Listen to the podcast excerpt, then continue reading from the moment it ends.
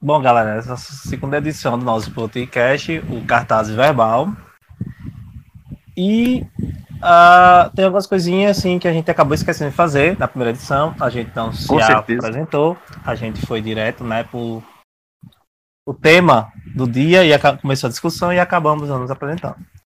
Por questões de motivos trabalhistas e legais, não, não vou usar meu nome, pois, como eu falei na primeira edição, eu sou formado já, sou fisioterapeuta, já estou no mercado, tenho alguns trabalhos e isso hum, poderia acabar associando a minha imagem e isso poderia acabar me prejudicando no trabalho. Então, por isso, vou usar um pseudônimo. Como eu sou fisioterapeuta, escolhi me chamar o terapeuta. Então, eu sou o terapeuta. É, pa- parece aquelas duplas assim, mística, sei lá. Mas aqui não é um espaço de podcast de pseudociências, certo, gente? não é a gente vai ter. quântica, da cura, da, Não. não. é o toque quântico que vai curar isso, doenças espirituais. Não é, não é esse local. Não é esse nosso foco. Apesar de que a gente vai fazer um dia até um debate sobre isso, Sim, sim, sobre a pseudociência. E de antemão só deixando, não é que nós estamos satanizando elas, estamos já demonizando. Não. Estamos apenas falando que é preciso ter mais cientificidade ao tato com terapias. É, Então, vocês vão entender isso quando a gente gravar, quando vai a ficar bem gente fizer. é. Só que falando um pouquinho que a gente não está aqui dizendo que olha, isso é errado. Não, a gente está apenas dizendo que tem que ter um, um maior rigor em quando lidar com o assunto. Mas e É aí, bom, se apresenta? É, seguindo essa lógica aí, vou me apresentar, né? Não tenho muitos motivos assim, além da privacidade e tal, mas enfim. É, Vocês podem me chamar de G2D. Cê- Não me perguntem por quê, tipo, o nome padrão que eu uso em tudo. Mas. É... Bom, tô acabando o ensino médio, gosto muito de, de tudo que a gente vai falar nesse podcast, né? Então, filosofia, ciência, literatura, todas as formas de conhecimento humano no geral me atraem muito. E em especial, né, a ciência, ali, a física e tal, que eu sou apaixonado. E eu gosto muito de compartilhar as coisas que eu aprendo, que eu conheço com outras pessoas, né? Porque eu gosto muito de aprender, então quero que vocês tenham a mesma oportunidade. Acho que é, acho que é isso. Exato. Bem, eu compartilho o mesmo interesse do nosso amigo aí, G2D, de compartilhar conhecimento, apesar de que aqui é bom porque a gente é uma equipe multidisciplinar. Sim, Ele gosta bastante de física, já no meu caso eu sou da área biomédica, como já ficou bem claro, da biologia, e principalmente da biologia humana mesmo. Então, assim, realmente minha área de interesse é o corpo humano, é, é o funcionamento do corpo humano, desde uma visão tanto a nível bioquímico, fisiologia, biofísica, até um nível mais, é, vamos lá, a biologia molecular, a parte de, de, de genômica, proteômica, metabolômica. Então, realmente, o meu interesse é a biologia e, de maneira bem especial, a biologia humana. E não só a biologia humana, mas o ser humano dentro da sua ótica antropológica, psicológica, social, econômica e por aí. isso aí. Bom, não sei se vocês notaram, mas na descrição aí do primeiro podcast já tinha o e-mail para vocês enviarem qualquer mensagem, né, sugestão, perguntas, comentários em geral pra gente. E continua isso, eu não tô achando aqui, mas é o cartaz verbal podcast@gmail.com. Novamente eu vou deixar aí na descrição. E beleza, gente, mandem aí o que vocês quiserem. A gente vai, a gente vai responder assim que possível, né, tipo, no- nas próximas edições, vai respondendo as perguntas anteriores. E é isso. Então, feitas as apresentações, sem mais delongas, vamos em o tema do dia. Tema E a polêmico. temática de hoje é a educação no Brasil. A educação no Brasil faliu ou não faliu? Ai, aí, aí questão. já. Aí já divide água, já. O Brasil fica parecendo o, o, o, o mar vermelho, assim, né? A gente é Moisés. polarizando tudo. Mas vamos lá, né? Tem que comentar. Quer começar? Pode começar. É, tô organizando aqui a, a, a, as minhas ideias, né? Porque educação sempre é aquele tema que você tem muita coisa para falar, ainda mais sobre o Brasil, que não é lá esses exemplos, não é, digamos assim, o, o país mais bem sucedido nesse ponto, e que não tem nenhuma perspectiva de melhorar. Desculpa aí por ser pessimista, né? Mas é o que eu sinto, galera. A gente vê a cada dia um desmantelo da educação. Mas enfim, vamos, vamos, vamos por Então parte. vamos lá, vamos falar sobre a educação. Então a gente tem que primeiro fazer algumas pontuação para a gente ter um, uma coisa mais clara Sim. em mente. Que primeira palavra educação significa uma coisa muito maior do que meramente a escola, o ensino escolar. Né?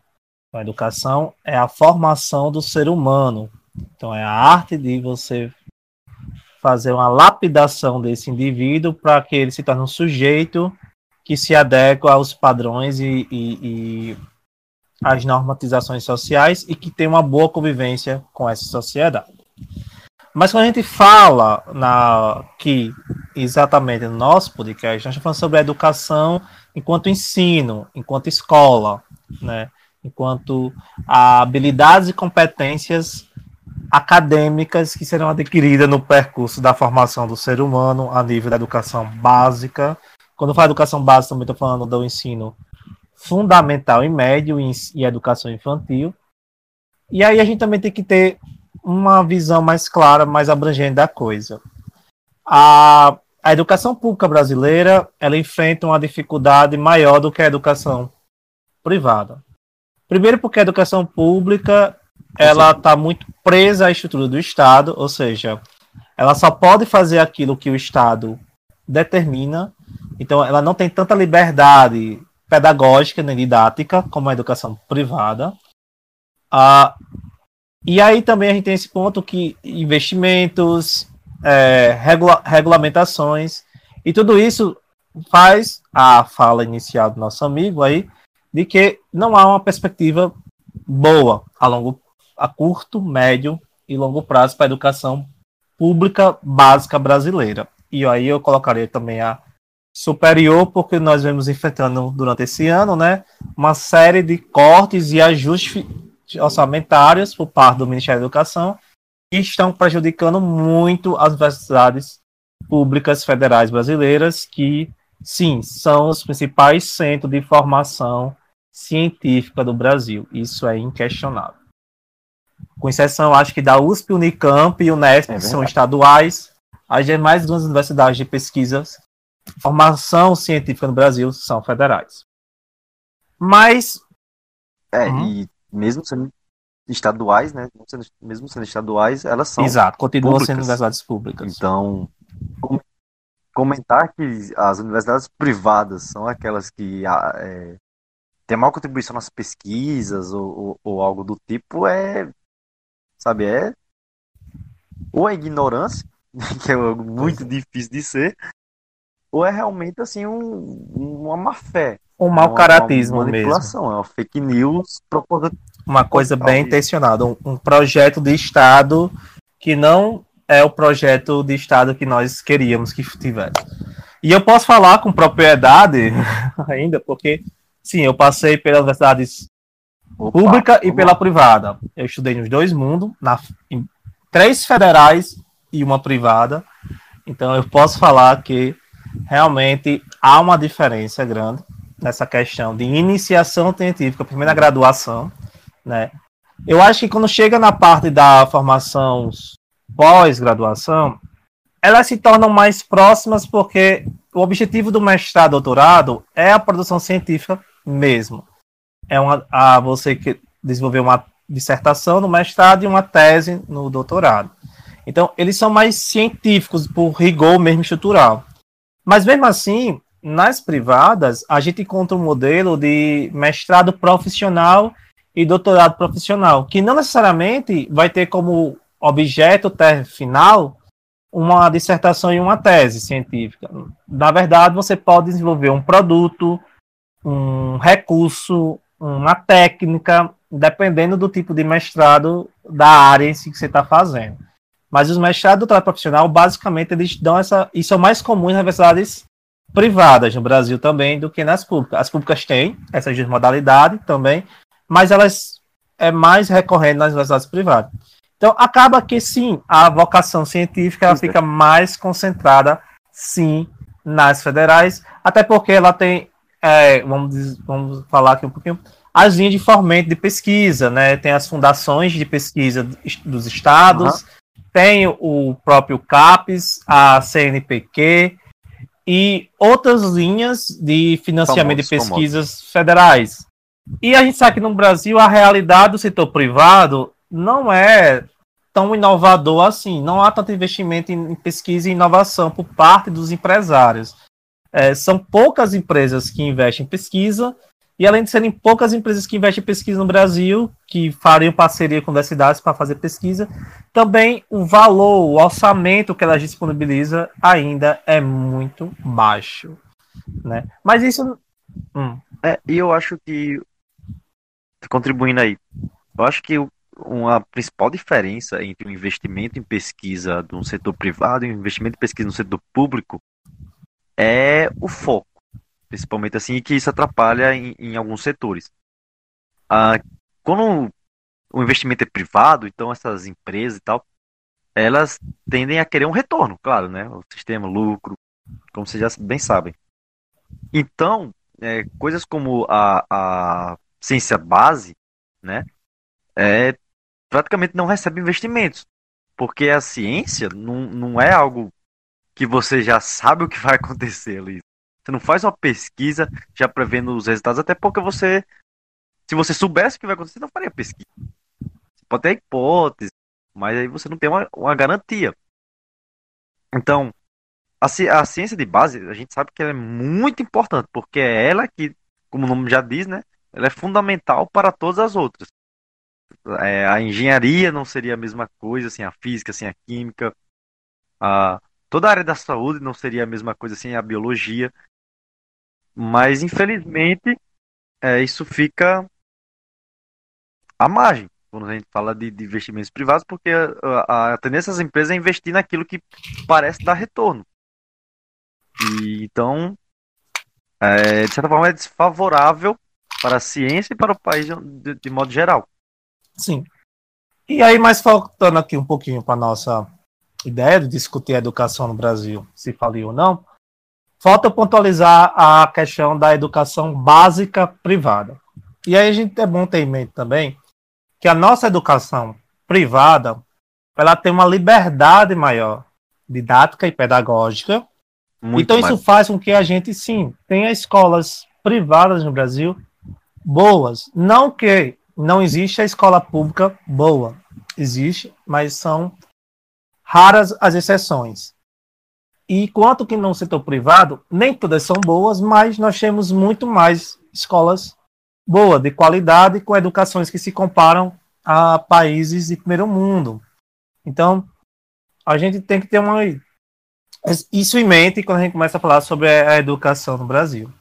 Se ela faliu ou não faliu. Então, jogo para você, na sua opinião, faliu Cara, é, é...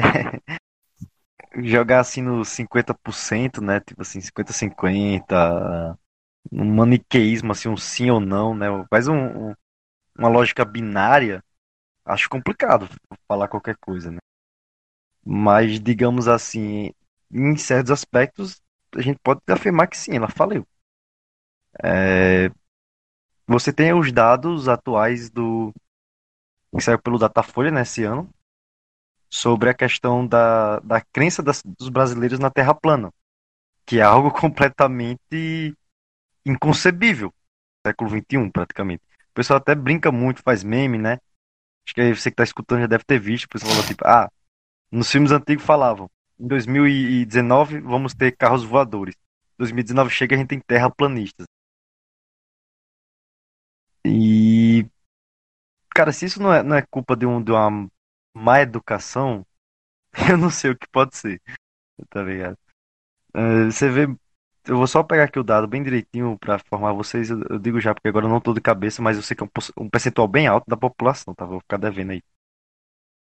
E você tem muita discussão sobre o, o regime nazista, né? Muitas pessoas alegando aí que, que é um regime de extrema esquerda, né? Um debate bem acalorado nas redes sociais, que parece não ter fim e que só existe no Brasil.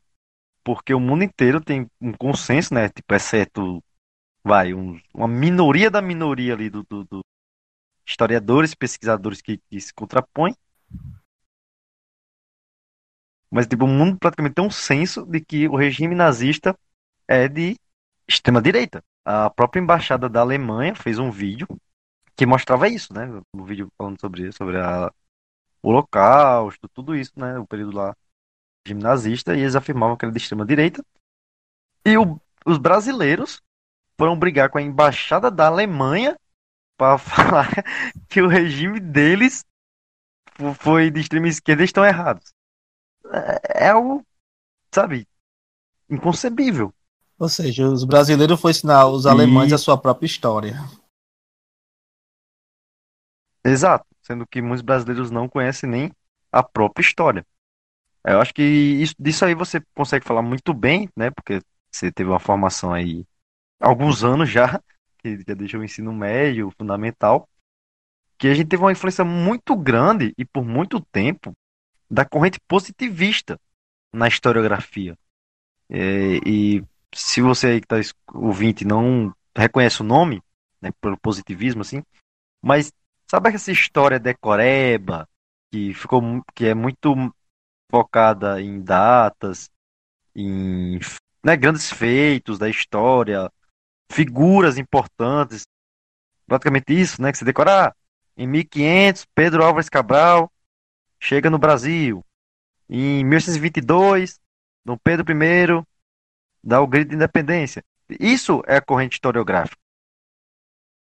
E qual o problema dela? É corrente historiográfica positivista, no caso, né? Perdão. E qual o problema dela? É você sai sem entender o contexto. Você sai sem refletir sobre o, os acontecimentos históricos. Você não tem aquela base. Ah, beleza. 1500, o, o Cabral chega no Brasil. Mas por que portugueses estariam navegando no meio do Atlântico? Ah, entendeu? O que, é que aconteceu lá? Como foi esse contato? Foi pacífico? Foi violento? Quais foram as primeiras relações? Como é que eles lidaram com a língua, com a religião, todas as diferenças culturais? E os índios hoje, como é que estão? Por que, que eu não vejo tantos descendentes de indígenas? Por que eu não vejo povos indígenas hoje? O que, é que aconteceu nesse meio tempo? São 500 anos de história aí e praticamente não se fala, né? Se você seguir essa corrente. Eu vejo que isso abriu muitas brechas para o que a gente vê hoje, né? Nas, nas discussões. Eu estou focando aqui na disciplina de história, né? mas isso acontece em todas as disciplinas, praticamente, né? Devido à, à forma como a educação brasileira falha. As pessoas a, até questionam é muito comum você ver pessoas, ah, por que, que a gente estuda história? Esse pessoal já morreu, coisa do passado, não, não serve para nada.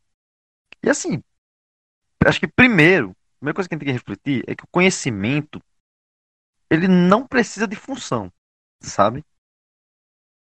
O, a função do conhecimento é o conhecimento por si só. Acho que é a primeira coisa que a gente tem que ter em mente. E mesmo para aqueles persistentes que querem aplicações, beleza, vou dar um povo que não conhece a própria história né, está condenado a repeti-la. É, é uma frase clássica, né? Vou pegar aqui a referência, né? O Edmund Burke falou isso. Tá? Fica aí a referência. Pesquise sobre esse cara aí depois. E é uma mais pura verdade. É, vou, vou, nem entrar muito em mérito, mas parece que o Brasil está vivendo isso no, no, no, nos dias atuais. E a história também permite você entender muito sobre o, o atual. Por que, que o Brasil é assim? Para você entender por que, que existem tantas favelas, por que, que a maioria das pessoas dessas comunidades mais pobres são negras. Para você entender tudo isso, a desigualdade, para você entender por que, que certas regiões do Brasil são mais desenvolvidos, mais industrializados, como o Sudeste, e, e entre outras questões. Você vai entender. E aí o pessoal fala, ah, mas por que estudar matemática? Não tem calculadora. Mas a, a, acontece muitas pessoas terem calculadora e nem saber usar. que é outra coisa muito difícil de se imaginar, mas acontece e eu já vi. Enfim, eu acho que, que as pessoas ficam muito nisso, né? Tentar procurar uma, algo que justifique aquele conhecimento, ou, ou diria até melhor, eles tentam não, é, eles tentam procurar coisas que não justifiquem. Né? O, o trabalho é esse, é tornar que o conhecimento seja inútil e desnecessário. Basicamente é essa lógica. E sendo que é, acho que esse é o maior erro da, da, da, da educação brasileira, da pedagogia que a gente trabalha, que é matar a criatividade, matar o interesse do aluno pelo, pela informação, pelo conhecimento, pela matéria, entendeu? Tornar as coisas enfadonhas, a, a experiência de sala de aula uma coisa maçante, uma coisa que não atrai, pelo contrário, repele, né? Cria uma espécie de, de, de, de bloqueio, digamos assim. E é o que as pessoas esquecem, entendeu? se você quer fazer, principalmente nas, nas fases iniciais, ali, Fundamental 1, né, 6, 7 anos, 8, quando você é criança, você está trabalhando com crianças. Então, o mais importante é você dar boas experiências para aquelas crianças, sabe? Se você é, dá uma má experiência com matemática para uma criança, ela dificilmente vai se interessar algum dia. Tá Vai ficar quase como um trauma. É a mesma coisa fazer com, a literatura e, e, com muito mais. É, é quase você estar tá fechando uma porta na vida daquela pessoa. Tá? Uma porta que, que leva vários. a um corredor com várias outras portas. Entendeu? E, e você está encerrando por isso, porque você não sabe instigar o interesse das pessoas, você não sabe como tornar aquilo atrativo, o nosso modelo é muito conteudista. E eu acho que isso peca principalmente nas fases iniciais. Porque é, no, início você não tem tanta base. Eu digo assim, base até de, de habilidades ou de entender né, tudo aquilo, compreender a importância, os fundamentos também da, das matérias, tudo isso. Qual, que, é que elas são, afinal. E, e também não tem um interesse. Então acho que as, as primeiras séries deveriam ser mais voltadas para isso. Entendeu? Atrair, ser um negócio mais lúdico. E não, o que a gente faz é, é basicamente é abrir a boca do aluno, descer um mundo de livro goela abaixo, para o aluno chegar na prova, vomitar e esquecer tudo no outro dia. é isso tá ligado? É, é, eu acho que. Você tem alguma coisa pra falar? Eu vou ficar por aqui, assim, organizando esses os pensamentos, que, galera, sério, é um assunto muito é, delicado pra passar horas e horas. E necessário ser falado, porque é a base da formação da no, na nossa sociedade se ocorre no espaço escolar, né, no espaço da educação formal, entre aspas. Então, assim, a minha visão era é menos pessimista do que a sua. Eu não diria que a educação brasileira ela está falida. Eu diria, como você bem colocou, que a educação brasileira tem problemas. Muitos problemas. Mas se a gente tem uma visão mais histórica, a gente começa a entender do porquê que a educação brasileira tem muitos problemas ainda. Primeiro, o nosso país é um país jovem. Se a gente olha em comparação aos outros países, nós somos um país jovem. A nossa independência só ocorre em 1822, se eu não estou enganado. Espero não estar enganado. Então, sim. A independência? Sim, 1822. Confirma aí. Então, assim, nós somos um país Sim. jovens, a gente não tem nem sequer 200 anos de independência. Nós temos um, só somos um país jovem com a história antiga porque temos 500 anos de colonização europeia, né? 500 anos em, da, da chegada dos europeus ao nosso país, especificamente dos portugueses, e do processo de colonização e da formação sociocultural que nós temos hoje. Mas, nesse período, nós tínhamos essa visão. Primeiro, país de história recente, um país recentemente, né, recém-construído. E aí a gente tem que ver a questão da educação nesse país. A gente não tem nem 200 histórias de país e a educação pública em si, ela é uma construção do século XX. É mais recente ainda. O Estado assumir esse papel da universalização da educação, se eu não me engano, é da Constituição de 88, de 1988, que é a que nossa é a atual, atual Constituição, Constituição, que é conhecida como a Constituição, Constituição Cidadã.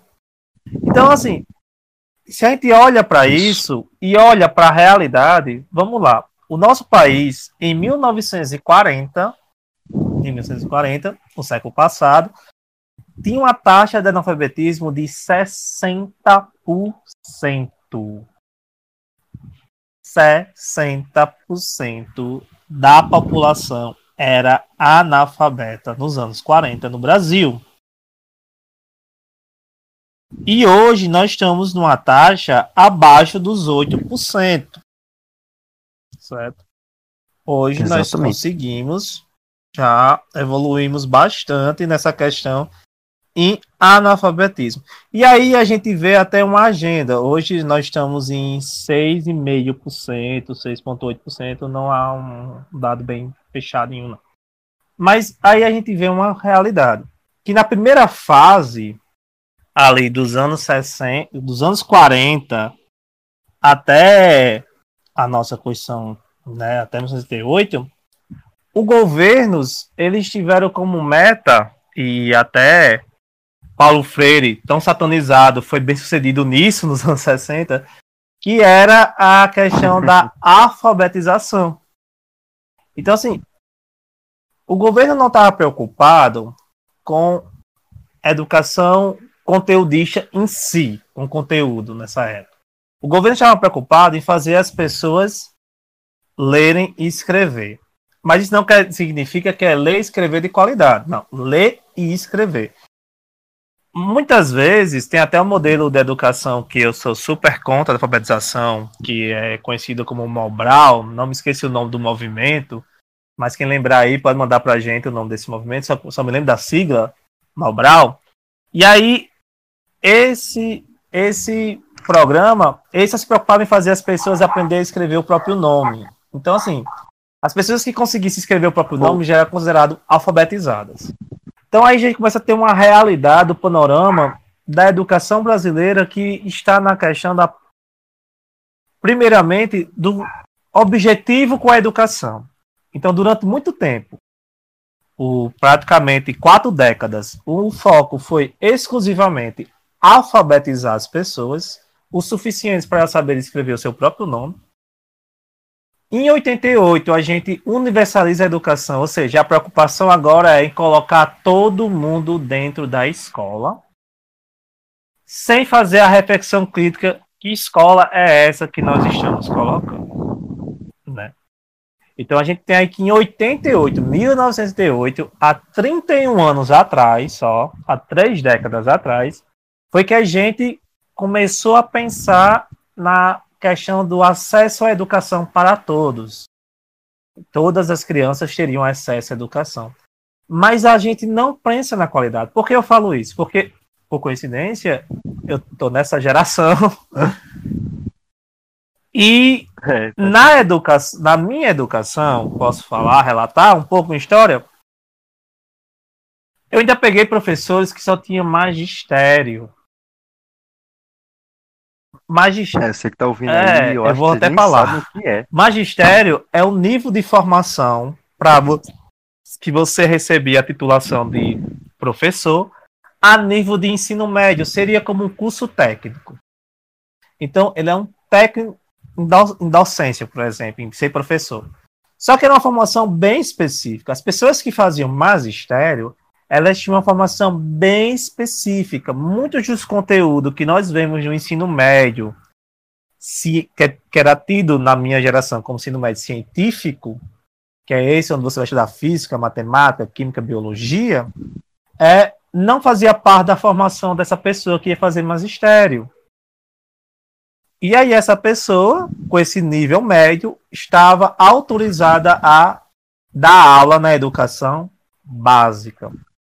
Só para você ter uma ideia, na Suécia, na Finlândia e na Noruega, e na Dinamarca também, para você ser professor da educação infantil e básica, você tem que ter no mínimo mestrado.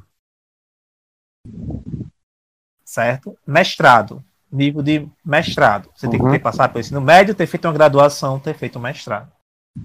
Para você poder dar aula nessa nível de educação. No Brasil, a gente tem a pessoa com ensino médio dando aula na educação básica. Aí já começa, já começa a visualizar o problema. E aí o segundo ponto, também, durante muito tempo no Brasil, a educação, ela não era bem regulamentada, bem fiscalizada.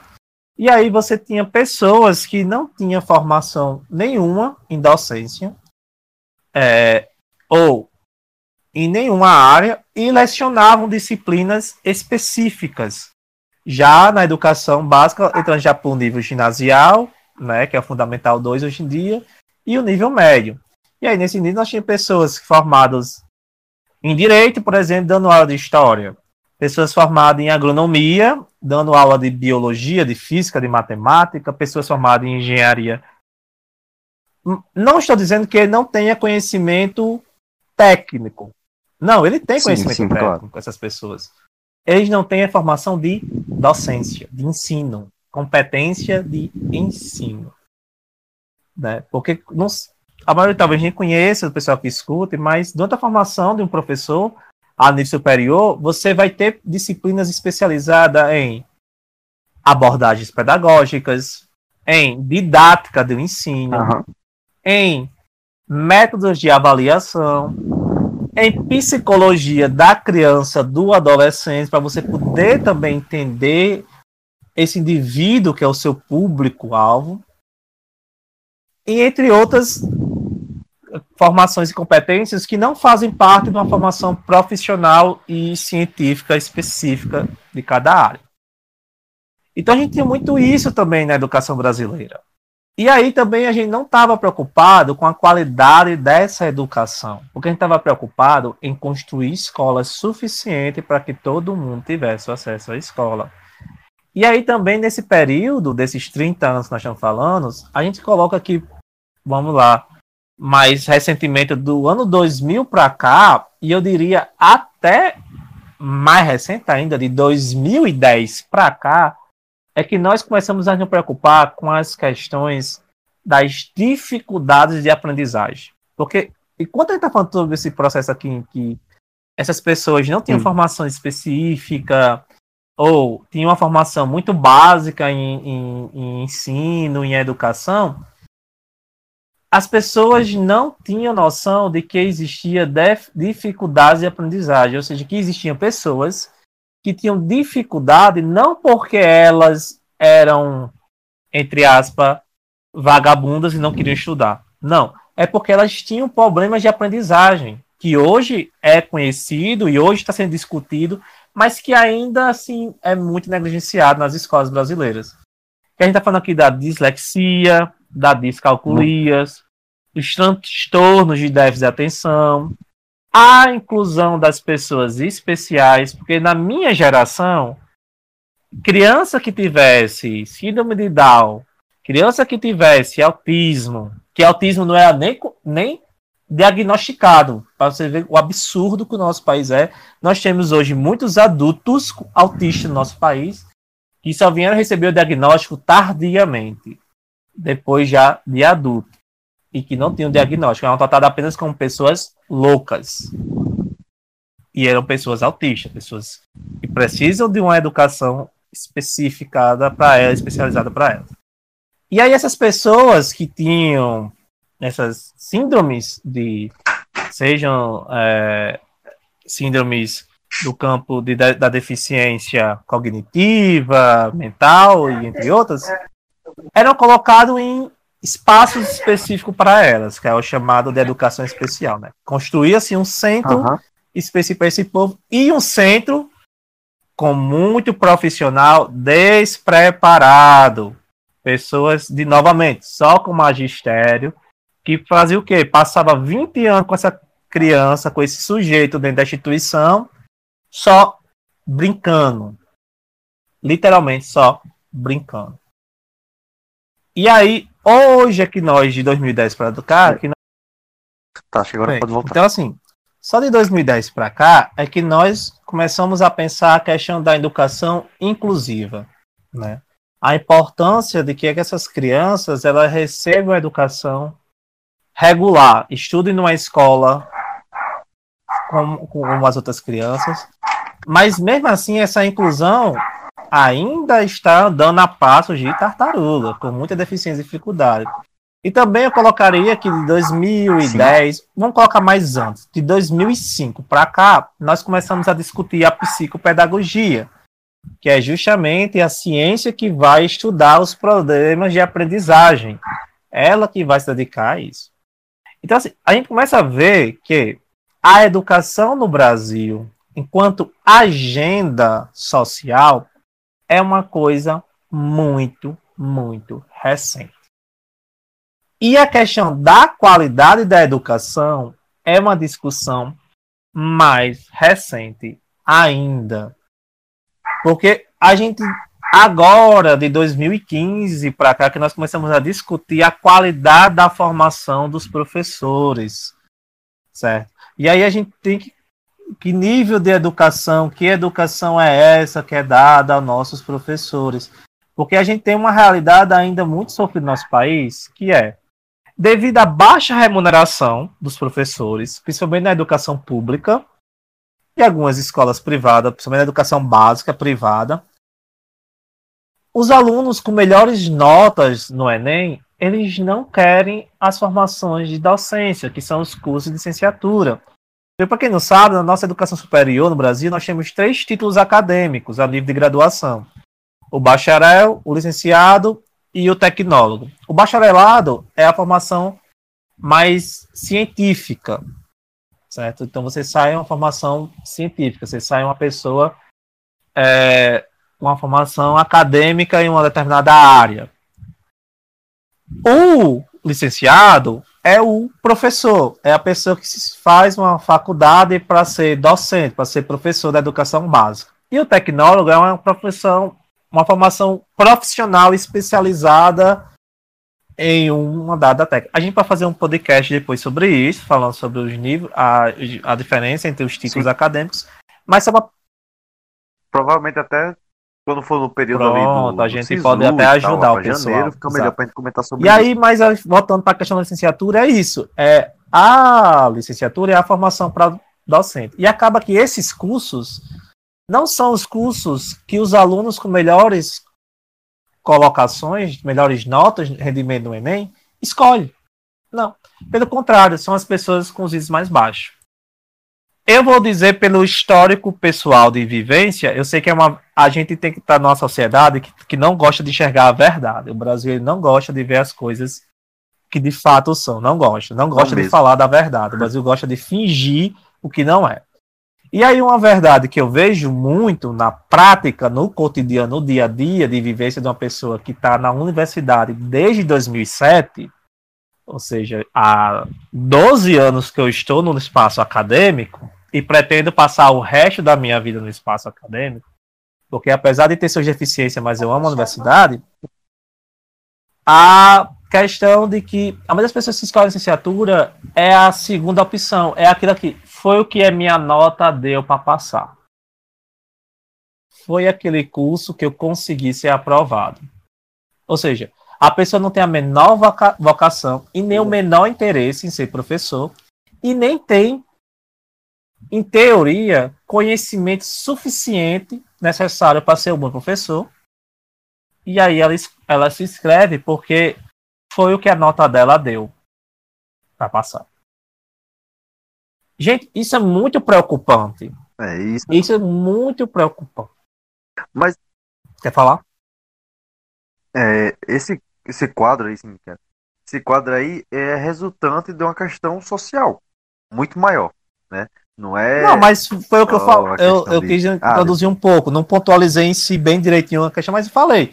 Nós temos a, a questão da Sim, baixa remuneração, a, a questão da precariedade da instituição e em prestígio é. social, porque é, você dizer hoje em dia que você é professor, as pessoas olham para você, ah, tá, grande coisa.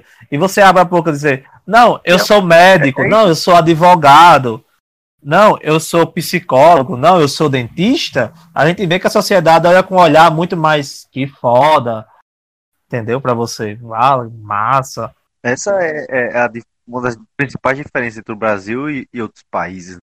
O reconhecimento da, da, da E a valoração, não só reconhecimento, eu, eu e a valoração. Isso. É, é porque eu tô dizendo assim, reconhecimento que, entendeu?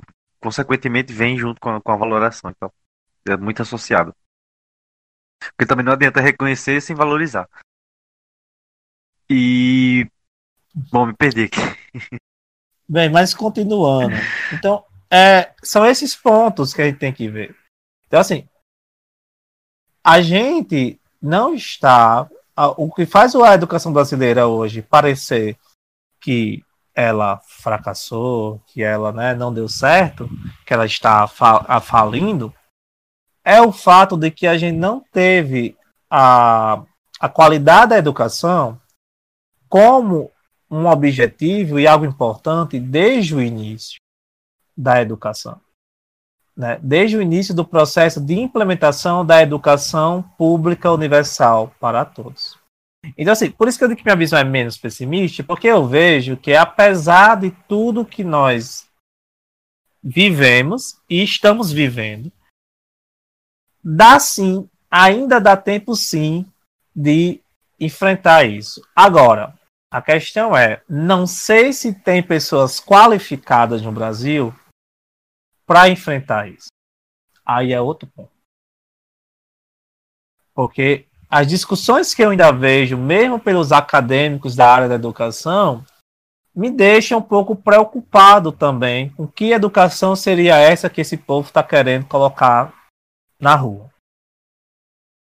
Então, Sim. eu não vejo com bons olhos as propostas, tanto a proposta de militarização da escola, eu não vejo essa proposta com bons olhos, como outras propostas que falam sobre a essa questão de você poder fazer a educação domiciliar, que educação domiciliar vai ser essa, é, a questão de você abolir o professor do espaço da sala de aula, só colocar um tutor. É, eu vejo que o Brasil tem um problema. As propostas que são oferecidas ainda não tocam no cerne da grande questão. Que aí eu acho que é um primeiro ponto que eu quero falar que eu vejo que um dos maiores deficiências da escola brasileira é ela não tem uma pedagogia ela tem pedagogos, pessoas formadas em pedagogia, com título acadêmico. Mas ela não tem uma pedagogia, ela não tem uma abordagem teórica pedagógica na escola brasileira. Ela não tem. E só para pontualizar aqui, não. não tenho nenhuma experiência com nenhuma escola em toda a minha vida que use o método Paulo Freire de ensino. Não tenho. Nem, nem na pública, não, nem nenhuma, nas privadas. Nem que estudou. É, não relato, conheço nada, nenhuma nada. escola brasileira paulo freiana. Eu conheço escolas suecas, finlandesas, norueguesas que usam Paulo Freire. Mas no Brasil eu não conheço. Certo? Então, isso aí é. é mais um dessas fake news manipuladoras tentam destruir a imagem de um grande pensador e que, desde a sua atuação, foi bastante perseguido, não é à toa que ele viveu em exílio, para quem não sabe. Paulo Freire, durante a ditadura militar, estava exilado na Europa, certo? Então, muita gente não sabe disso, mas sim, ele ficou em exílio porque o seu método foi bastante perseguido sua forma de pedagogia foi bastante perseguida. E as escolas, as, o processo de alfabetização que nós temos hoje no Brasil, em vigor, não é uma, uma alfabetização paulo-freiana. E as escolas brasileiras não são, principalmente as públicas, que são as piores nos indicadores de educação, não são paulo-freianas. Vamos ser bem realistas agora. Não são paulo-freianas. Então, assim, é isso que eu queria falar. O primeiro ponto que a gente tem que ter em mente é a gente não tem como agenda a qualidade do ensino na educação brasileira. Está se começando a discussão, mas isso não é uma agenda ainda no Estado brasileiro. E apesar de tudo, eu ainda vejo que nós podemos melhorar isso. Por quê? Por que, que eu falo isso? Porque a nível mundial a gente tem bons exemplos de abordagens pedagógicas que deu certo. O método Paulo Freire de, de alfabetização, quer deixar bem claro, Paulo Freire ele criou um método de alfabetização, certo? Ele trabalhou, ele criou uma forma de você fazer um processo de alfabetização em porque era o que o Brasil precisava na época, né? Era o maior problema vigente. O método dele se mostrou muito eficaz porque levava em consideração a questão da cultura do indivíduo que estava sendo alfabetizado, a realidade do sujeito. Então, no lugar dele fazer uma educação seguindo uma cartilha, como o método Malbrau, que eu detesto, já falei aqui, fez, que era uma cartilha única para todo o Brasil. Não, Paulo Freire, quando veio ao Rio Grande do Norte, quando, em Angico, na cidade de Angico, quando ele foi à cidade de Angico, no Rio Grande do Norte, ele lá fez a um processo de alfabetização, leva em consideração a realidade daquelas pessoas, daqueles homens e mulheres. E lá, o que é que ele fazia? A maioria eram trabalhadores rurais, então ele fez o processo de educação mostrando a palavra que identificava objetos do cotidiano, como uma enxada, uma foice, cerca, o boi, a cabra do pasto, o próprio tijolo para construir a casa, o barro, telhado. Então ele, ele usou essas palavras para fazer o processo de alfabetização. E esse processo de alfabetização periferiano, ele é um processo, por isso que ele é tão perseguido, porque ele faz um, um, o sujeito tomar consciência da sua realidade. Então ele é um processo que promove uma atitude revolucionária. Porque a partir do momento que o indivíduo toma consciência do seu estado, da sua situação de vivência, ele agora tem a habilidade crítica e a capacidade de transformação. Ele pode fazer essa transformação.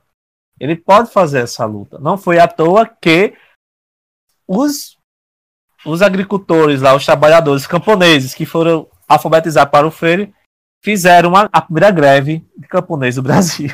Então, é, é transformador. Por isso que ela é tão odiada certo? É por isso que ela é tão odiada por fazer esse processo de transformação no indivíduo. Então, isso é Paulo Freire. Eu não sei vocês, mas eu não fui é, letrado dessa forma, né? Usando um termo chique que os pedagogos adoram, letramento. Então, assim, eu não fui alfabetizado dessa forma. Eu não fui é, colocado em conceitos e realidades da minha vivência. E até porque o método paulo foi desenvolvido para adultos e testado com adultos. Eu não sou pedagogo, então desconheço se existe algum estudo que use o método Paulo Freire para educação infantil. Se alguém conhecer, por favor, manda para gente, eu mando o um nome que eu, eu depois aí. procuro o artigo e baixo. E dou uma leiturazinha, porque eu me interesso bastante sobre essa questão da educação. Ah, só para, entre aspas aqui, eu fiz a formação em psicomotricidade, depois eu vou falar o que é, que é uma das abordagens pedagógicas. Não só pedagógica, ela também é clínica, mas depois eu vou falar sobre isso. Então, mas eu me interesso bastante sobre a educação, principalmente a educação infantil, e aí é esse ponto. Então, Paulo Freire fez isso. Eu não recebi essa, essa, essa alfabetização. A minha foi muito chata. A professora fazia um A lá no quadro e ficava duas horas. A, A, letrinha A, esse é o A. Aí desenhava no caderno, numa folha de papel, e lá ia você cobrir aquela letrinha A com seja uma pintura, seja você faz, cobrindo com lápis, grafite. E isso foi toda a minha educação infantil e alfabetização. Ou seja, eu passei três anos da minha vida só estudando as letras. Né? Desde o Jardim 1, na minha época chamava-se Jardim 1, que é o primeiro nível da educação infantil, até a alfabetização. Na minha época só era dois níveis e depois a alfabetização. Hoje eu já vi que tem escola que é três níveis e o quarto nível é, que é a alfabetização. Eu já vi. E, é, e tem escolas, as, principalmente as públicas, que a criança já cai direto no primeiro ano e é no primeiro ano que ela vai ser, em tese, alfabetizada. Terrível, terrível, é e aí é outro ponto, a importância da educação infantil. Né? Lembrando aqui do nosso glorioso Piaget, o pai da, da psicologia do desenvolvimento e principalmente um dos maiores observador da infância. Eu desconheço alguém que observou tão bem o desenvolvimento na primeira infância, ali do zero aos três anos, aos, ou até aos sete anos de idade. E Piaget fez muito isso porque ele foi um, ele era um biólogo, né, suíço, e se dedicou muito a observar os próprios filhos. Então, Achei que você ia falar que ele era biólogo e pesquisador e ia metodologia. ah, só falando aqui, se eu sou fã do Atlas, sim. Amo o Atlas. Todos Atlas, se você escutar isso, sou seu fã, cara. Quando eu crescer, quero ser igual a você. Então, todos, é, todos é isso que a gente tem que ter em mente. Então, que a gente precisa pensar a educação brasileira dessa forma. Então, a minha eu vou deixar o colega falar. É, a minha visão é essa, que dá para recuperar a educação brasileira, desde que a gente coloque a qualidade do ensino como a meta, como um objetivo central da educação. Não esquecendo a universalização, mas tem que ser uma universalização de qualidade. Eu acho que essas duas palavras são cruciais quando a gente fala em educação universalização de qualidade. E aí? É, eu acho que você falou muito e, e muito bem aí, botou várias coisas muito importantes, muito interessantes. Trouxe bastante informações e discussões, eu, eu concordo plenamente com, com tudo que foi falado aqui. Só tem alguns dados aqui, algumas coisas, né? Por exemplo, aquilo que eu citei sobre os brasileiros que acreditam na Terra plana bom, em porcentagem são 7% da população brasileira. E por mais que esse número pareça ser pequeno em porcentagem, representa um contingente de 11 milhões de brasileiros. Então é algo muito preocupante, tá? É, você citou aí a, a, Mobral e é o Movimento Brasileiro da Alfabetização. Né, foi um órgão do governo durante ali, o início do, do regime militar, né? 67, 68, durante o governo de Médici.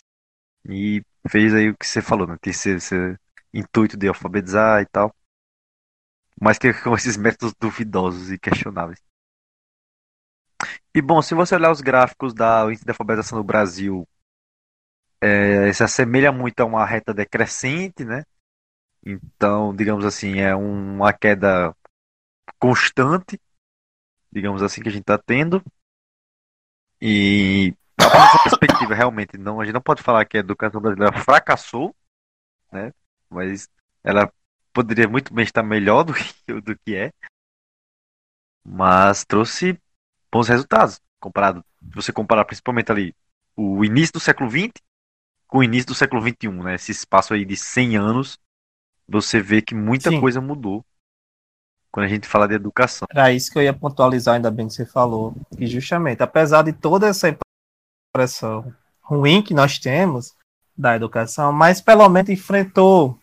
É, a gente conseguiu mudar essa realidade é, de uma sociedade de... sem educação, Isso. sem acesso é. à educação, para uma sociedade com acesso à educação e a todos os níveis. Que aí é um, um ponto que eu falo. Eu sou a primeira pessoa da família uh, da minha mãe, não da família do meu pai, mas da família da minha mãe, a ter superior. Então, de várias gerações, a primeira pessoa formada da família sou eu. Então, assim, isso é muito simbólico. histórico. Mas não foi a Sim, minha formação também superior, não foi porque eu consegui enfrentar um martírio da sociedade. Não, pelo contrário, é porque hoje é muito mais acessível. É muito mais acessível. Você tem, tem, tem tanta, muito, um número maior de faculdades públicas, com um número maior de cursos também, e você também tem mais acesso à universidade privada. Você teve o ProUni, o FIES e o próprio valores da universidade. Você tem faculdade à distância que é 100 reais por mês a mensalidade. Mas aí a gente pode entrar no mérito da qualidade dessa educação. Mas em questão de acessibilidade, melhoramos muito o acesso. Então é isso que a gente tem que ter em mente. A gente conseguiu melhorar o acesso da população à educação. E aí agora a gente tem que ir seguir em frente é. e sem passar pano para o problema que nós temos que enfrentar, que é a qualidade dessa educação. Com certeza. É, e sobre o que você falou da inclusão, as pessoas, né, têm deficiência ou que têm certas dificuldades de aprendizagem, é, eu acho que um problema muito grande é essa ideia de incluir sem preparo, né? Incluir sem, sem adaptar o ambiente. Porque, sim, é muito importante que, que essas pessoas não sejam excluídas é, da educação. Separadas. Excluídas da educação. Mas quando você inclui sem nenhum suporte, nenhum apoio, você também está gerando uma exclusão para um professor, lógico, é, para o aluno também, mas imagina para um professor que tem uma turma, vai, em média aí, 30, 40 alunos, pode ser até mais. Eu diria que no Brasil é média caso. 40, 50. E... Tá, então vamos lá. 40, 50 alunos numa sala e tem um aluno especial. Um aluno que precisa de, de, de, um, de um de um atendimento especial, né? E como é que ele vai administrar isso? Como é que ele vai conseguir educar todos de, de forma igual? Sabe, é, é um desafio e tanto. Muitas vezes o professor não tem nenhum não tem um preparo, não tem né, a questão da, da profissionalização para lidar com essas coisas. E aí é que entra a importância de você ter né, pedagogas, psicólogas, todo esse apoio na escola, que eu acho super importante e que no Brasil, infelizmente, não é a norma, Isso. é a exceção. Então, não adianta pegar esses índices aí e falar, nossa, estamos incluindo sei quantos por cento, quando na verdade você está colocando o indivíduo ali na sala de aula e passando ele, no final vai entregar um papel, um diploma, e vai ficar por isso mesmo, porque a pessoa é. não aprendeu nada e desconsiderando a capacidade de aprendizagem do indivíduo. Olha, uma coisa que a gente tem que ter em mente é que todo ser Sim. humano, todo ser humano, certo? Independente da síndrome que ele tenha, ele tem a capacidade de aprender. Um bom exemplo de que os, nós seres humanos não somos limitados por questões físicas é, do nosso corpo é o próprio Steve Hawking.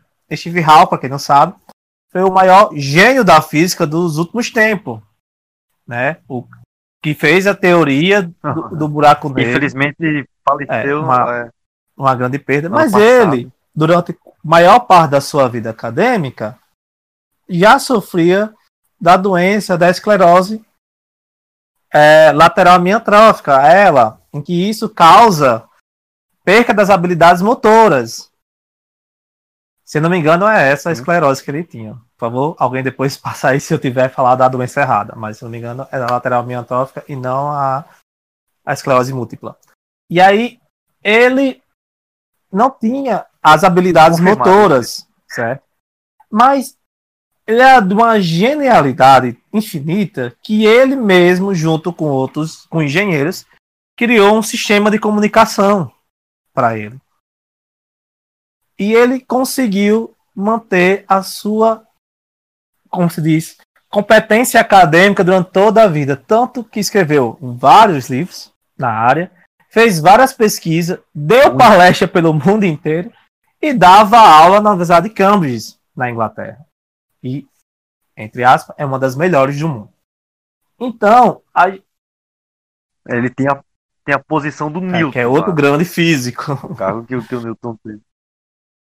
Ele dava né, a cátedra que Newton, Newton tinha sido professor também dessa cátedra. Então a gente tem aí esse, esses exemplos. A, a gente tem um exemplo que agora, infelizmente, eu esqueci o nome da pessoa, mas ele é um educador físico de Recife que tem síndrome de Down. Ele é uma pessoa com síndrome de Down, conseguiu se formar na universidade privada em Recife e hoje é professor de educação física.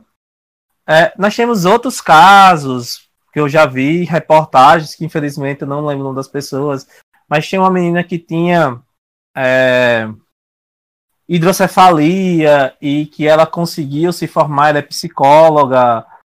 É, tem, tem, tem, tem pessoas também que tinham outras deficiências. É, temos já de cegos que se formaram em direito e que já são advogados. É, nós temos no próprio caso um deputado federal que é advogado e é cego, que eu também esqueci o nome dele agora, quem lembrar vai mandando esses nomes. Então, assim, a gente tem vários exemplos de que a deficiências, seja ela cognitiva, mental, física, sensorial, não são limitantes. O que limita o indivíduo é a qualidade do, da educação que ele recebe. O que nos limita é isso, é o despreparo das instituições e dos profissionais em lidar com a diversidade.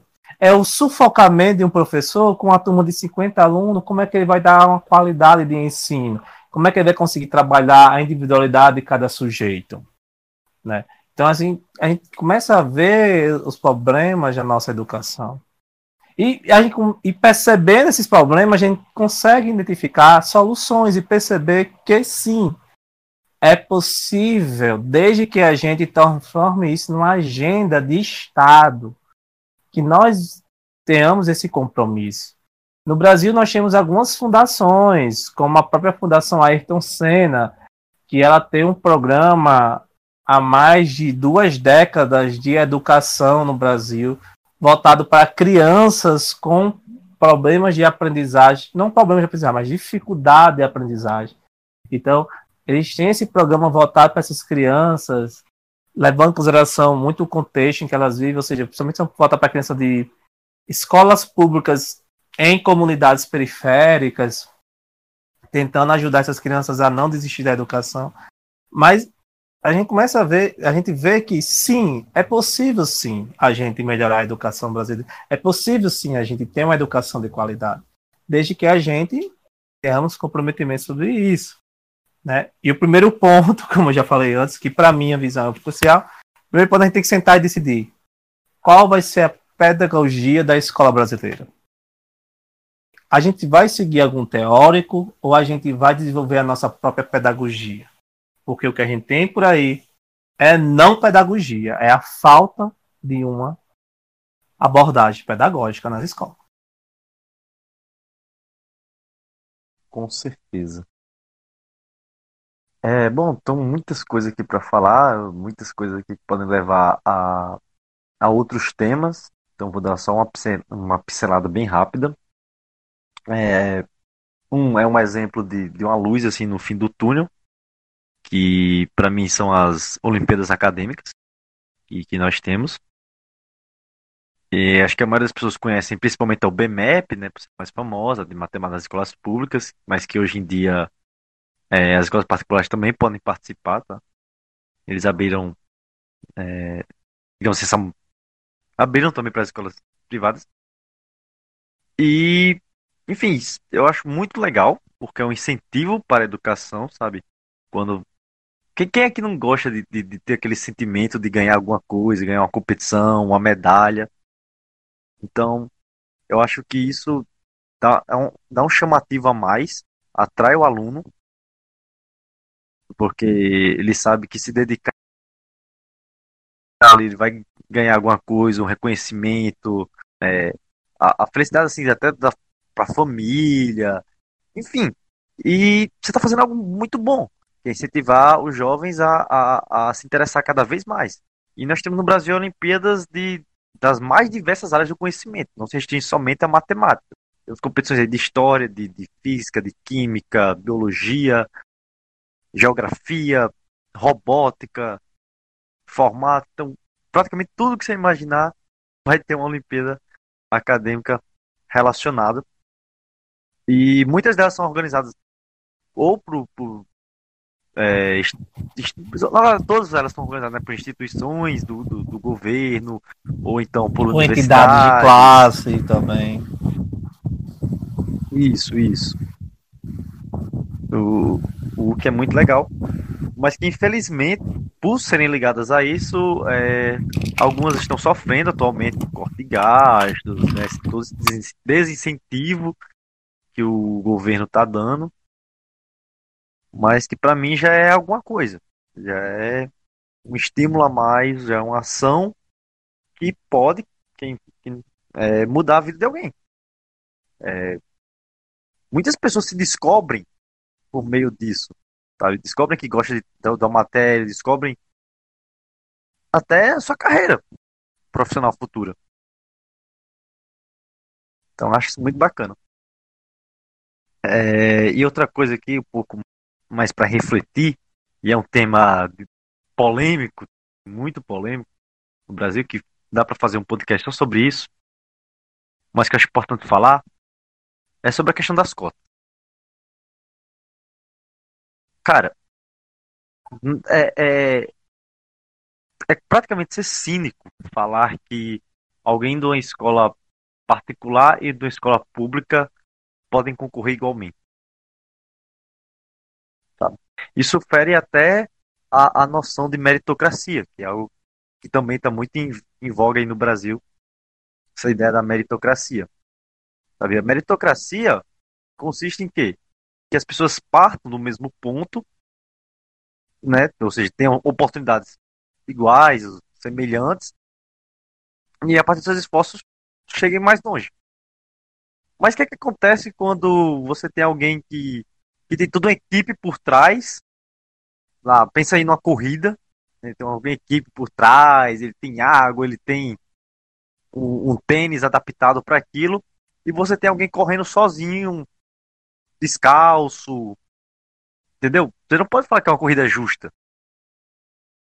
Beleza, a gente reconhece muito a, a, a, quem teve todo o suporte e consegue vencer, porque sim, grande parte daquilo foi mérito dele, foi esforço dele. Mas a gente não pode falar que, que é, ele é mais merecedor do que o outro, porque tem que contextualizar. Cada indivíduo tem, tem sua história, tem o seu contexto. Então não, não, não se pode julgar tão facilmente.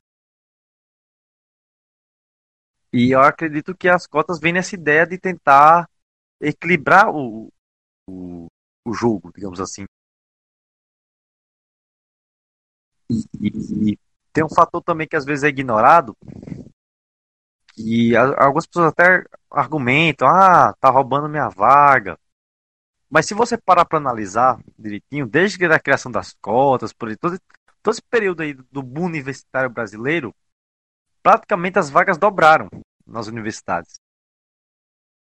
Então, se você tem um aumento de vagas associado a cotas, praticamente é, para essa pessoa que estaria se sentindo assim injustiçada ou com suas chances diminuídas, não, na, na realidade não teve alteração. O, o, que nós tivemos foi a inclusão de outras pessoas, de outras classes que antigamente não tinham acesso à universidade ter agora. O que eu acho bastante positivo.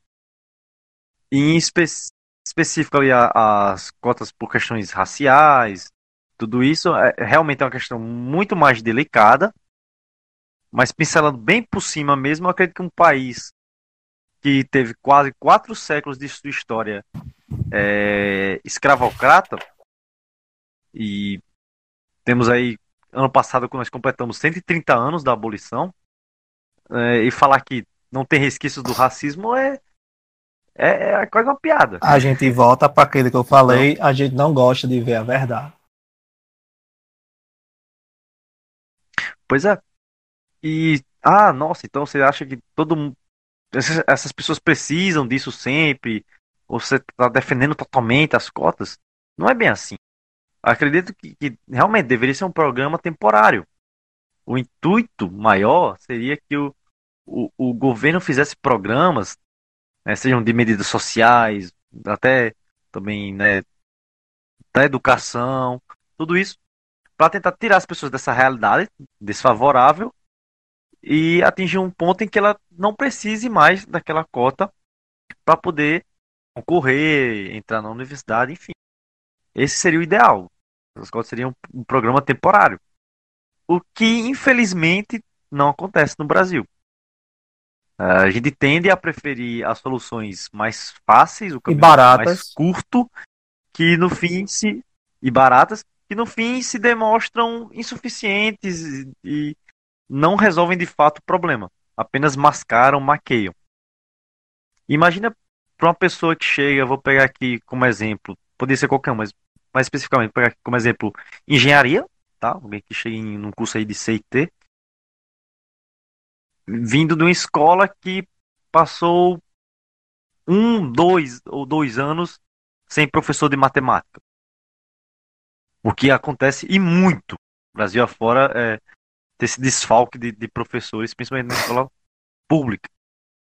Então, você acha que essa pessoa vai ter a mesma base de, um, de alguém que teve todo o seu ensino com professores de, de excelência e tudo isso? Acho que não, né?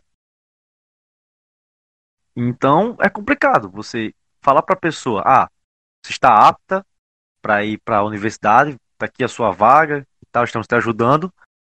Mas quando a pessoa chega lá, não tem base. Não tem base para para continuar. Então, o que que adianta? E aí, só falando aqui bem rapidinho para o pessoal aí que vai ficar um pouco crítico em relação às cotas. Primeiro ponto.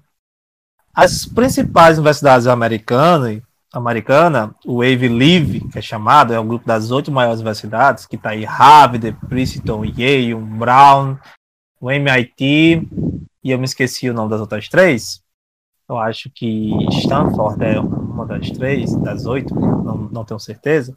Mas esse grupo dessas outras grandes universidades, ah, Columbia University, que é a de Nova York, elas têm políticas de cota. Elas têm, sim, bônus de nota para alunos originários de populações negra, latina, asiática, minorias étnicas também, pessoas de origem árabe, de árabes, é, judeus, é, mulheres. Eles têm políticas de cotas.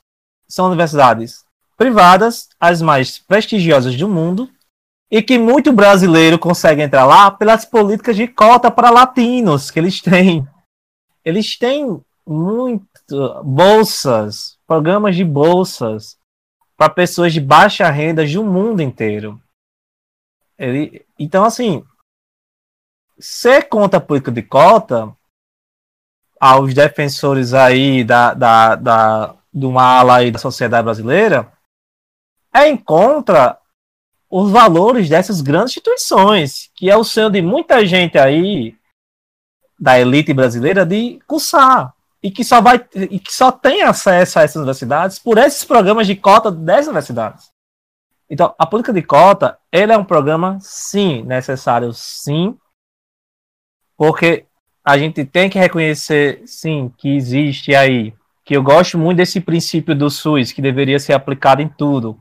É a questão da equidade, existe uma diversidade de pessoas, então cada pessoa tem que ser tratada de acordo com a sua realidade. E o princípio da equidade é isso. Você vai tratar os semelhantes de forma semelhantes e os diferentes de maneira diferente. Então você vai levar em consideração a singularidade de cada indivíduo. A gente tem que reconhecer sim que uma pessoa que nasce no complexo da Maré, no Rio de Janeiro, que estuda naquela comunidade, passa a vida inteira naquela comunidade, não vai ter a mesma formação e acesso a uma criança do Leblon que estuda na escola de elite, tá? não vai ser a mesma realidade. Não tem como essas duas crianças chegarem na, na no, no, vestibular em pé de igualdade. Porque é muito diferente. desde o, da comunidade que elas vivem até o processo educacional que elas vão receber. Recentemente saiu na imprensa nacional e nas redes sociais a foto de uma escola que tinha, eles tinham pichado no telhado, não atire, escola. Para que o exército não metralhasse a escola. Enquanto a elite ela não tem essa preocupação de que a escola vai ser metralhada pelo exército. Certo? A educação. E aí a gente começa a ver aí a, a, uma diferença gritante. Já nesse ponto, só no ponto social, imagina no ponto pedagógico de dados. Então, a gente vê isso. Então, a gente tem que ter essa realidade, não, a visão, a importância das cotas. Agora, lógico, sim, é necessário fazermos as correções a longo prazo. Não adianta você instituir as cotas e a longo prazo você não melhorar essa educação básica. Porque aí também é esse outro ponto. Vai chegar na faculdade e não vai conseguir acompanhar a faculdade. Que aí é uma crítica que eu tenho aos professores universitários. Infelizmente, tem muito professor universitário que ainda tem uma postura muito, com muita falta de sensibilidade e humanismo com seus alunos. Tem muita gente que chega na faculdade, eu escutei isso, eu escutei isso, não que foi direcionado a mim, mas em sala de aula, professor dizer se você não tem condição de fazer faculdade, não faça. Faculdade não é para todos, é para quem pode. Eu escutei isso em faculdade federal, não foi na privada na federal. Eu escutei professor com doutorado em dizendo isso. Então a gente tem que ter uma visão mais crítica da, da, da situação, como professor universitário, aqui fica a minha crítica, e ter mais sensibilidade, certo? Ter essa sensibilidade. Eu estou fazendo a formação agora em docência superior e uma das coisas que eu mais vejo é a importância de você ter uma, uma visão pedagógica. E a maioria das pessoas com doutorado não tem essa visão pedagógica. Então, assim, a gente tem que ter isso em mente, que o Brasil também, as políticas de cotas são necessárias, mas não adianta ter cota e a educação básica não ter qualidade. E também a educação superior não está preparada para receber esse aluno com cota. Temos que pensar nisso também. Pois é. Eu assino e, e rubrico aí. Afirmação. É, bom, a discussão é praticamente é eterna. Sempre vai ter algo mais. Sempre vai ter o que falar sobre educação. Se, se você ouviu até aqui, então muito obrigado mesmo. É, desculpa aí por ter estendido um pouco o tempo do que o habitual. Mas é difícil falar sobre educação dentro de um espaço você... comprimido. Isso, isso. Eu acho que a, a, o diálogo, as informações dadas, a, as opiniões compensam. É, tem algum. Tem, eu tenho as considerações finais. Uma, primeiro, é que a educação é um assunto crucial e importante, que é um papel de todos nós, enquanto cidadãos, nos debruçarmos sobre a questão. Reconhecer que a qualidade da educação tem que tornar-se uma agenda de Estado, um programa do Estado brasileiro e da sociedade como um todo. E aí também fica uma sugestão as pessoas começarem, mesmo que você não é pedagogo, a pesquisar sobre as abordagens pedagógicas, a conhecer o método montessoriano, Emílio, a pedagogia do Waldorf, a própria psicomotricidade que eu falei aqui antes, citei só por cima, e N outras escolas, a construtivista, a humanista de Carl Rogers, e aí vai uma série de abordagens pedagógicas. Porque se você começa a se familiarizar, não precisa você fazer doutorado nesse assunto, gente. É só uma leitura, você pode pesquisar, tem vários materiais na internet.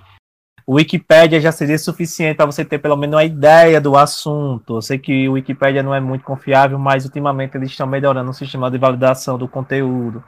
Então, sim, para você ter pelo menos uma noção básica do que eu estou falando, você pode fazer essa leitura. Não precisa ler um artigo técnico acadêmico, nem comprar um livro da área, se você não é um professor.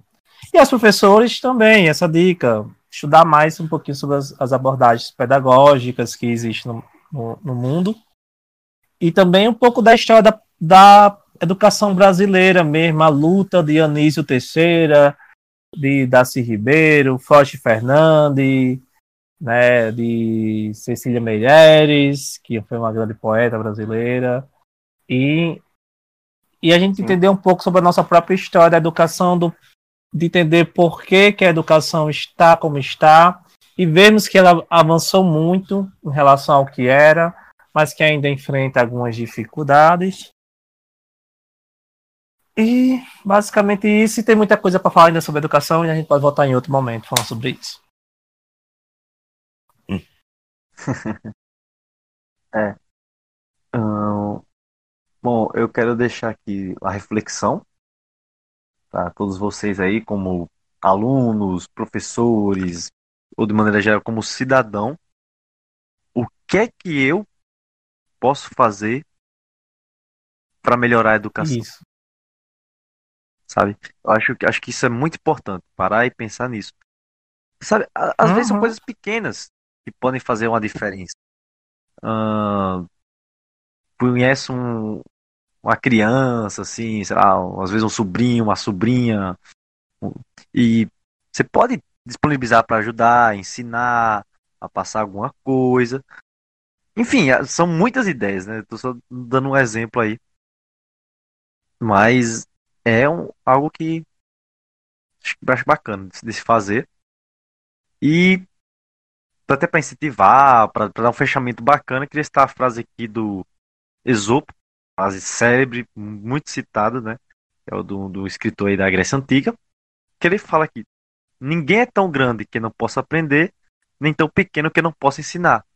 Ou seja, que transmite para a gente que coisa mais importante para ensinar é reconhecer que não sabe, é, é reconhecer sua própria ignorância e ver que não, não somente o professor tem o conhecimento, mas o aluno também traz conhecimento consigo e, e não é uma relação é, unilateral, é uma relação bilateral. Então, às vezes, você, quando você está ensinando, você também está aprendendo.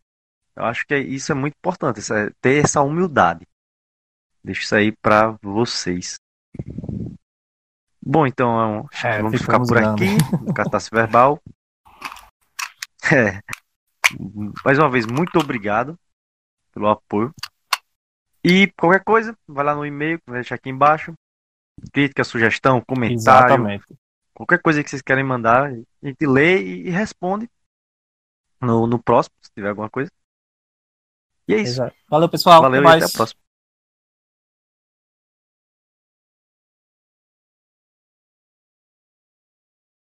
Agora a gente dá aquele é. cortezinho, né? Você não apertou. Craig Lave Ox.